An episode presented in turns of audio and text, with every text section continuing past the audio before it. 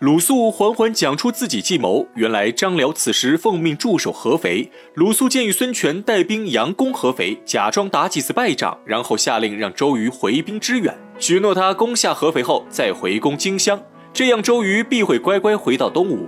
而且这一计还有一个好处，那就是让曹操知道他们撤军，荆州只剩下刘备的两万人马。鲁肃料定曹操会率大军攻打刘备。等他们争得两败俱伤时，东吴就可以轻取荆州，这正是一石二鸟之计。由此也能看出，鲁肃真乃天下奇才，只是外表装作老实人，其聪明才智不次于周公瑾。孙权采纳鲁肃建议，派他赶往前线劝回周瑜。周瑜收到孙权军令后，并不愿意撤兵，反让孙权放弃合肥，引兵来帮他夺回荆州。鲁肃早就算准周瑜心思。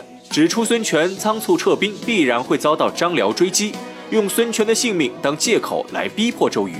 周瑜听后陷入沉思，眼看周瑜有所异动，鲁肃趁机又说自己会去找刘备讨要荆州。周瑜不相信鲁肃能要回荆州，鲁肃表示自己这是先礼后兵，刘备理亏在前，如果他拒不归还荆州，到时候再用兵也不迟，自己顺便还能去探探刘备的虚实。周瑜无奈答应。鲁肃来到荆州，刘备设宴款待。在席上，鲁肃句句紧逼，抓住张飞话语中的一处破绽，用做买卖来比喻，指责刘备在赤壁之战借了江东五万将士才保住性命，如今却忘恩负义夺走荆州。刘备自知理亏，一言不发。此时，诸葛亮出言反驳，表示荆州原本就是刘表的属地，并不属于东吴。如今刘备夺回荆州，也是为了交给公子刘琦。如果鲁肃强抢荆州，那就是和曹操一样的奸贼。鲁肃仍不死心，继续和诸葛亮辩论，又说起他诱骗周瑜出兵一事。结果诸葛亮使出杀手锏，直接把话挑明，指出周瑜故意多带兵马，就是想拿下南郡之后再攻打江夏，把刘备一举歼灭。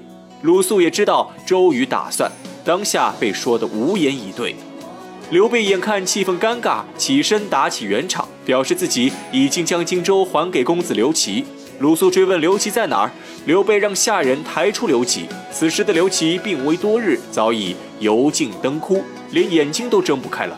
鲁肃看后不再多言，答应把荆州还给公子刘琦，但提出一个要求，就是等公子刘琦死后，刘备就要把荆州还给东吴，否则周瑜立刻发兵攻打荆州。刘备思考片刻后答应鲁肃。鲁肃回去将实情禀告给周瑜。此时恰逢孙权急令传来，召集周瑜带兵驰援合肥。周瑜知道夺回荆州之事已然无望，瞬间意兴阑珊，下令让程普带兵支援孙权，自己却交出所有兵权，决定回柴桑养伤。鲁肃带着程普赶到合肥，孙权亲自出营迎接鲁肃。鲁肃受宠若惊。进入帐中后，鲁肃说起周瑜之事，孙权表示理解。他虽然嘴上不说，但心里总归是对周瑜有些成见。此时更加信任鲁肃。鲁肃趁机劝说孙权称帝。孙权表示自己早有打算，但如今时机未到，不能轻举妄动。刘备得到荆州后，广招城中青年才俊，其中有一人备受诸葛亮重用。此人姓马，名良，字季常。胸有韬略，腹有良谋，对荆州情况非常了解。他建议刘备要想在荆州屯兵发展，必须要取下周围四郡：武陵、长沙、贵阳和零陵。这四郡未经战乱，兵马粮草充足，正是养兵屯粮的好地方。刘备听后决定采纳马良建议。刘备调兵遣将，让关羽留守荆州，自己亲率一万兵马，带着张飞和赵云先行攻打零陵。零陵的守将名叫刘度，此人胸无大志，在乱世之中只求安稳。骤然听到刘备来攻的消息，当场被吓得手足无措，而在不以为意，觉得刘备兵马太少，只要派城中大将邢道荣出战，必能打败刘备。邢道荣又是何许人也呢？此人是刘度手下第一猛将，使着一把梨花开山斧，自觉勇猛无敌，根本不把赵云放在眼中。听到公子刘度所言后，出声附和请战，誓要活捉刘备。刘度大喜，下令让邢道荣整合兵马出城迎战。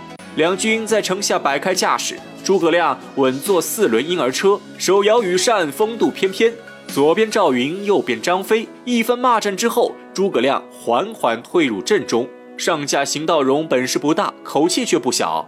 先前放话要活捉刘备，当下也不犹豫，直接拍马发起进攻。谁知诸葛亮阵型变换极快，转眼间已将邢道荣困在阵中。邢道荣与士兵失散，迎面遇上猛将张飞，只交手一个回合，邢道荣的梨花开山斧便被张飞打得脱手而出。邢道荣眼看不妙，刚想逃跑，后面又出现常山赵子龙，一枪将邢道荣打落马下。邢道荣只能束手就擒。被绑到刘备帐中后，邢道荣慌忙求饶，直言自己以前也是一个屠夫，后来投靠刘度，滥竽充数，才做了上将军，希望张飞能放他一马。刘备故意吓唬邢道荣，放话要把他斩杀。邢道荣当场吓得屁滚尿流，连连求饶。眼看戏做的差不多了。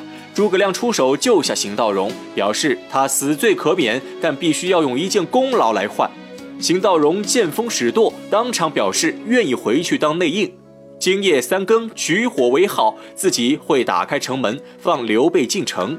诸葛亮答应下来，放走邢道荣。邢道荣走后，刘备认为邢道荣是个无耻小人，说的话不能当真。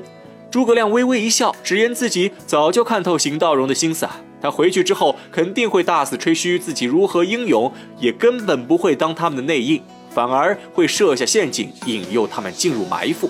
刘备听后已然知道诸葛亮的打算，正是要将计就计，便让赵云和张飞通知士兵准备夜间攻取零陵。